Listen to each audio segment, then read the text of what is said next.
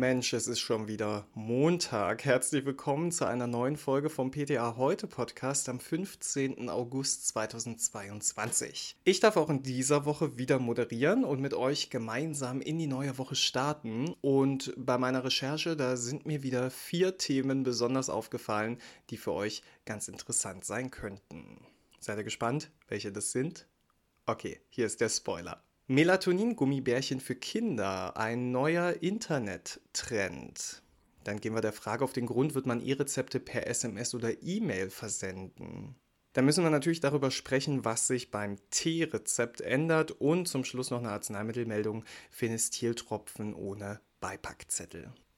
Es gibt so Wochen, da ist es schön ruhig und man kann sich in der Apotheke einfach mal um das Daily Business kümmern und dann gibt es so Wochen, wo man gefühlt Kopf steht und dann geht es nach der Arbeit nach Hause, vielleicht zu den Kindern und dann isst man zusammen und erzählt sich so vom Tag und ja, dann macht man sich fürs Bett fertig und freut sich da auch drauf und dann das, die Kinder sind nicht müde. Ja, so geht's zum Beispiel der US-Schauspielerin Kristen Bell. In einem Interview erzählte sie, dass sie ihren Kindern deswegen jeden Abend ein paar Melatonin-Gummibärchen gibt. Sie findet es super, ihre Kinder finden es auch gut und viele Mütter ahmen das nach und berichten dann von ihren Erfolgen im Internet. Ein Trend ist geboren. Betrachten wir das Ganze mal aus Sicht der Apotheke.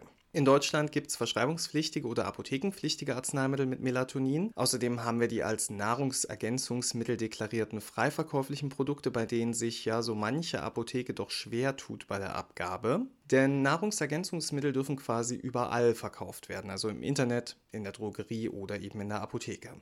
Und Hersteller legen da großen Wert auf ansprechendes Design und kreieren daher bunte und auffällige Verpackungen. In den USA zielen einige dieser Verpackungen sogar ganz direkt auf die Zielgruppe Kinder ab. Das sind dann bunte Gummibärchen mit einem Tieraufdruck auf dem Etikett. Die suggerieren einfach, es ist ein ganz harmloses Lebensmittel. Nun wisst ihr natürlich, dass Melatonin eben nicht nur ein Geschmacksstoff ist oder dergleichen, sondern es ist ein handfestes Hormon. Und daher wäre Beratung aus der Apotheke dazu gar nicht verkehrt. Melatonin wird laut Zulassung in Deutschland zur kurzzeitigen Anwendung bei Schlafstörungen für Kinder und Jugendliche zwischen 2 und 18 Jahren empfohlen. Wichtig zu wissen, diese Indikation umfasst nur Kinder mit neuropsychiatrischen Erkrankungen, wie zum Beispiel einer Autismus-Spektrum-Störung, und erst dann, wenn Schlafhygienemaßnahmen nicht zum erwünschten Erfolg führen. Empfohlen wird eine Dosis von 2 Milligramm ein bis zwei Stunden vor dem Schlafengehen, wobei eine Dosierung auf bis zu 10 Milligramm möglich ist. Melatonin wird über das CYP1A-Enzym verstoffwechselt. Da klingeln schon die Alarmglocken, das bedeutet Wechselwirkung. Das heißt, äh, Wechselwirkungen könnten hier also tatsächlich mit Wirkstoffen wie Fluvoxamin, Carbamazepin oder Cimetidin auftreten. In diesem Fall müsste dann ärztlich abgeklärt werden, ob zum Beispiel eine Dosisanpassung nötig ist. Man muss sagen, die Präparate sind an sich gut verträglich, allerdings sind noch keine Langzeituntersuchungen vorhanden. Die generelle Gabe von Medikamenten oder Nahrungsergänzungsmitteln sollte immer zuerst kritisch hinterfragt werden und ohne Abklärung nur über einen kurzen Zeitraum erfolgen. Außerdem ist bei der Einnahme von Melatoninpräparaten aus dem Internet immer ein bisschen Obacht geboten, denn Nahrungsergänzungsmittel können zusätzlich weitere Inhaltsstoffe enthalten, die eventuell unnötig sind. Eine fachliche Aufklärung zu Melatonin in den sozialen Medien, die wäre auch auf jeden Fall wichtig, damit solche Trends nicht irgendwann Folgen für die betroffenen Kinder nach sich ziehen. Also vielleicht ist das Thema Melatonin ja eine Idee für euren eigenen, also euren apothekeneigenen Social-Media-Kanal. Natürlich muss man sagen, ist es sehr reizvoll, dem Kind einfach ein Gummibärchen zu geben, aber oft gibt es ganz klare Ursachen für Schlafprobleme bei Kindern. Bevor man also einem Internettrend folgt, den Menschen ohne medizinische Ausbildung ins Leben gerufen haben, da kann man als Eltern vielleicht eher ein Augenmerk auf eventuelle Ursachen für das schlechte Einschlafen legen. Das Zauberwort ist Schlafhygiene. Das bedeutet, dass man Gewohnheiten meidet, die einem gesunden Schlafwachrhythmus entgegenwirken. Also zum Beispiel sollte man auf gleichbleibende Schlafenszeiten achten, ein abendliches Zu-Bett-Geh-Ritual und die Minimierung von äußeren Reizen. Mit äußeren Reizen sind in dem Fall technische Geräte wie Fernseher und Handy gemeint, die die Gedanken eher aktivieren als beruhigen. Was aber durchaus geht, ist ein Buch oder eine entspannte Musik hören. Das kann das natürliche Einschlafvermögen verbessern. Bei langanhaltenden Schlafstörungen ist immer zuerst der Gang zum Kinderarzt ratsam, um neurologische oder psychische Ursachen festzustellen bzw. auszuschließen. Ja, schlaflose Nächte hat auch so manche PTA wegen des E-Rezeptes. In der Praxis zeigt sich, dass das Ganze allerdings besser funktioniert als erwartet. Zu euphorisch wird da allerdings noch keiner, da es noch ganz viele Kleinigkeiten gibt, die nachjustiert werden müssen. Theoretisch lassen sich E-Rezepte rein elektronisch übertragen. Das ist ja auch so ein bisschen die Absicht dahinter. Also der Arzt lädt die Verordnung in den Fachdienst hoch. PatientInnen erhalten auf ihrem Smartphone dann den sogenannten Token. Das ist quasi der Schlüssel zum E-Rezept. Und dieser Token kann jetzt in einer Apotheke der Wahl elektronisch zugewiesen werden oder die Apotheke scannt ihn vor Ort vom Smartphone des Kunden ab. Dieser Token, wie gesagt, ist der Schlüssel und der berechtigt die Apotheke, die Verordnung aus dem Fachdienst abzurufen. Ja, so läuft das, beziehungsweise so kann es laufen, denn diese papierlose Möglichkeit, die nutzt bisher kaum jemand. Man bräuchte dafür die Gematik-App und eine NFC-fähige Versichertenkarte mit einer PIN. Und ich weiß nicht, wie es bei euch ist, aber ich kenne nur ganz wenige Menschen mit so einer versicherten Karte. Der Standard für das E-Rezept ist also die Papierform. Witzige Situation, die ich an der Stelle kurz erzählen kann, als ich mich mit einem ehemaligen Kollegen unterhalten habe und der mir von einem Besuch in der Apotheke erzählte und dann so meinte, boah, das war alles super schick und modern und die waren schon richtig E-Rezept-ready, weil da lag sogar ein E-Rezept rum. Ja, da lag ein elektronisches Rezept.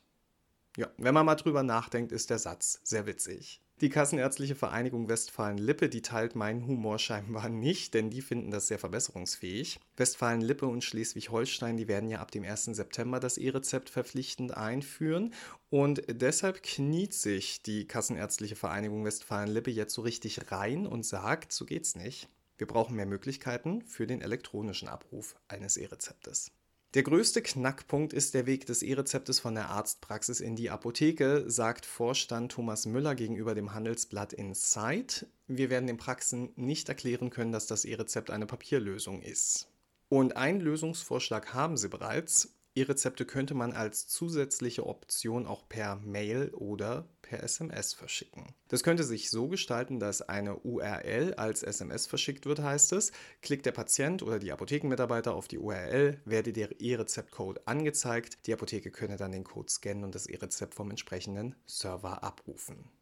Das Bundesgesundheitsministerium soll bestätigt haben, dass eine ergebnisoffene Prüfung dieser Option stattfindet und außerdem werden natürlich auch datenschutzrechtliche Fragen geprüft. Und ein weiterer alternativer Übertragungsweg nimmt langsam Formen an, nämlich der Abruf per elektronischer Gesundheitskarte. Die finale Spezifikation soll noch im August veröffentlicht werden. Bis das in den Softwaresystemen der Apotheken umgesetzt ist, dauert es dann aber anscheinend noch eine Weile. Da wir gerade von Rezepten sprechen, wir müssen natürlich auch darüber reden, dass das T-Rezept ein paar neue Regeln hat, denn seit dem 8. August sehen diese besonderen Formulare ein bisschen anders aus. Grund dafür ist der Ablauf eines Patents. Reflemid von der Firma Bristol Myers Squibb war bis Anfang des Jahres das einzige Lenalidomid-haltige Präparat auf dem Markt. Durch den Patentablauf kamen inzwischen neue Generika hinzu. Bisher muss die verordnende Person den Patientinnen unter anderem eine aktuelle Gebrauchsinformation des verordneten Fertigarzneimittels aushändigen und das auf dem T-Rezept auch bestätigen. Ende Februar gab der Deutsche Bundesrat seine Zustimmung zu einer Änderung dieser Vorschrift. Demnach erhalten PatientInnen diese Packungsbeilage künftig bei T-Rezeptverordnungen nicht mehr vom Arzt, sondern wie gewohnt in der Apotheke beim Aushändigen des Medikaments. Und ihr ahnt sicher schon, wie das jetzt alles zusammenhängt. Mit Ablauf des Patentes und der Einführung von Generika ist die Apotheke künftig natürlich verpflichtet, anstelle des verordneten Arzneimittels ein preisgünstiges Arzneimittel abzugeben, das mit dem verordneten in Wirkstärke und Packungsgröße identisch ist, für ein gleiches Anwendungsgebiet zugelassen ist und die gleiche oder eine austauschbare Darreichungsform besitzt. Also kann durchaus sein, dass man Generika abgeben muss. Da Ärztinnen allerdings selten wissen, welches Präparat die Patientinnen dann erhalten, können sie auch keine passende Information mehr mitgeben und deshalb läuft das jetzt über die Apotheke bei der Arzneimittelabgabe. Das BfArM soll übrigens dafür sorgen, dass die medizinischen Informationsmaterialien entsprechender Generika vereinheitlicht werden. Auf unseren bisher bekannten T-Rezepten, da gab es immer ein Feld, in dem Ärztinnen bestätigten, dass die Gebrauchsanweisung ausgehändigt wurde. Das braucht man jetzt logischerweise nicht mehr.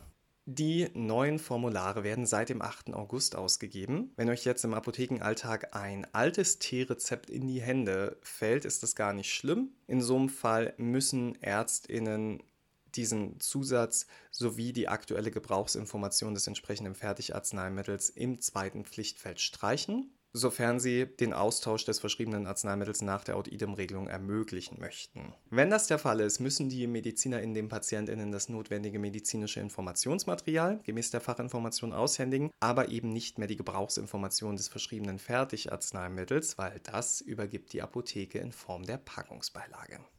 Also, alte T-Rezepte bleiben gültig, man muss lediglich etwas streichen. Was außerdem gleich bleibt, ist die Gültigkeit. T-Rezepte sind weiterhin sechs Tage nach dem Tag ihrer Ausstellung gültig. Hat der Arzt versäumt, das Ausstellungsdatum anzugeben, dann darf die Apotheke diesen Malus nicht heilen, wie das zum Beispiel bei ganz gewöhnlichen Kassenrezepten der Fall ist. Das Verbot regelt der Rahmenvertrag in Paragraph 6. Das T-Rezept besteht aus zwei Teilen. Das erste Blatt dient der Apotheke zur Abrechnung und das zweite Blatt dient der Auswertung durch das BfArM. Nicht erlaubt ist und bleibt die Verschreibung eines Arzneimittels mit verschiedenen Wirkstoffen auf einem T-Rezept. Also da müssen wir uns nichts Neues merken. Und zum Schluss noch eine Arzneimittelmeldung aus der letzten Woche. Bei mehreren Chargen Phenestiltropfen fehlt offensichtlich der Beipackzettel. Die Arzneimittelkommission fordert die Apotheken auf, ihre Bestände zu überprüfen. Der Hersteller GSK geht von einer geringen Anzahl betroffener Packungen dieser Chargen aus. Die entsprechenden Chargenbezeichnungen findet ihr auf ptaheute.de. Weitere Chargen seien nach heutigem Kenntnisstand von diesem Fehler nicht betroffen. Apotheken, die eine der betroffenen Chargen an Lager haben, sollen eine Vernichtungserklärung bezüglich der Packung inklusive Angabe von Produktmenge und Charge an den Customer Service schicken oder die betroffene Ware nur Packungen ohne Beipackzettel an das GSK Logistikzentrum in Böhnen senden. Die Gutschriften werden nach Eingang erstellt. Porto wird erstattet. So, das war's auch schon wieder. Wir sind alle wieder auf dem neuesten Stand. Vielen Dank fürs Zuhören. Vielen Dank auch, wenn ihr uns auf Social Media erwähnt oder uns Nachrichten oder Mails schreibt, wenn euch Artikel oder der Podcast gefallen haben oder weitergeholfen haben. Das freut uns alle riesig, wenn wir euren Apothekenalltag ein bisschen schöner, einfacher oder lustiger machen können. Nächste Woche versuche ich das auch wieder. Ich wünsche euch jetzt eine ganz tolle Woche mit vielen schönen Beratungsgesprächen und freundlichen Kolleginnen und Kundinnen und wenn ihr mögt, dann hören wir uns nächste Woche wieder. Ich werde auf jeden Fall da sein. Bis dahin und gehabt euch wohl.